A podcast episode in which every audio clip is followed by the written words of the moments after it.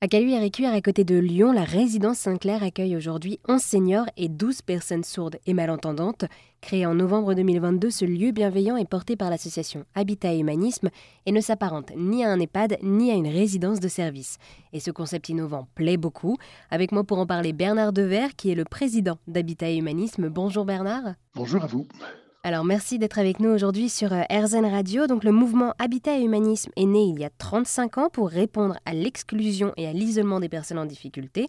Vous étiez d'ailleurs vous-même un professionnel du logement avant de devenir prêtre. Et alors en quelques mots, est-ce que vous pourriez nous en dire plus sur Habitat et Humanisme, s'il vous plaît? L'ADN, c'est comment créer de la mixité sociale, faire en sorte que les populations euh, en situation de fragilité ne se retrouvent pas dans un ailleurs, mais qu'elles trouvent pleinement leur place. Au fond, nous ne sommes pas des professionnels de l'immobilier. Notre perspective, c'est de créer des lieux pour pouvoir faire naître des liens. Nous sommes des bâtisseurs, des bâtisseurs de liens. Et nous concevons l'acte de construction, l'acte de construire, comme étant un acte de soin du prendre soin de la personne.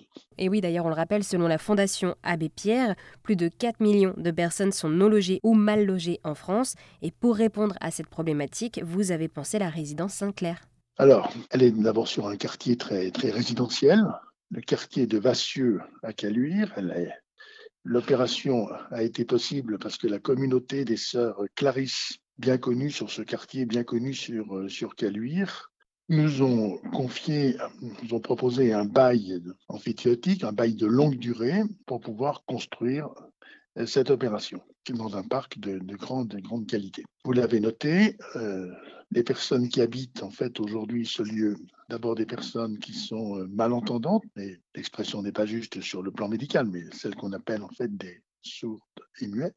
elles sont muettes parce que finalement elles n'entendent pas. Et puis il y a d'autres personnes qui sont en situation, qui ont d'autres difficultés, et on voit que malgré toutes ces difficultés, finalement, elles arrivent à s'entendre. J'ose cette expression parce qu'en fait, finalement, euh, s'il y a une entente, c'est à partir de l'oreille du cœur.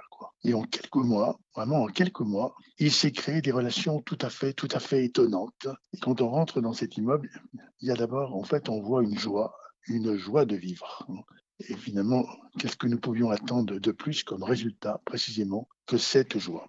La métropole nous a aidés, je crois qu'il faut absolument le souligner, avec ce qu'on appelle en fait une aide à l'habitat partagé, une aide à la vie partagée.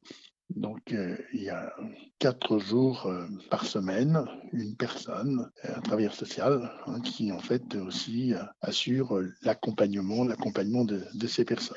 Il y a des bénévoles aussi qui participent, mais Habitat Manis est à la fois un mouvement de salariés et de bénévoles, faire en sorte que précisément les personnes ne se retrouvent pas en situation de retrait. Donc, il faut créer, là encore, en fait, il faut créer des liens. Et alors donc du coup voilà, donc cet habitat inclusif, ce lieu de vie est composé donc aujourd'hui il y a 11 seniors et 12 personnes sourdes et malentendantes qui habitent à la résidence Sainte-Claire.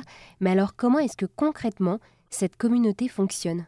Alors, à la fois, chacun a son appartement, donc en fait très, très privatif, mais dans le même temps, il y, a des, rencontres, il y a des repas pris en commun, il y a des, si les personnes veulent participer à, faire, des animations, en fait, personne n'est obligé, il n'y a pas de contraintes, il y a précisément un souffle qui est un souffle de liberté. Et à partir de ce souffle de liberté, bien chacun en fait euh, participe à cette liberté et apporte aussi cette, contribution à être des femmes et des hommes libérés, libérant en fait d'une certaine façon à partir de cet handicap. Et c'est une belle façon de conclure votre projet solidaire et social de la résidence Sainte-Claire à Calieur et Cuire à côté de Lyon. Merci Bernard d'avoir répondu à toutes mes questions.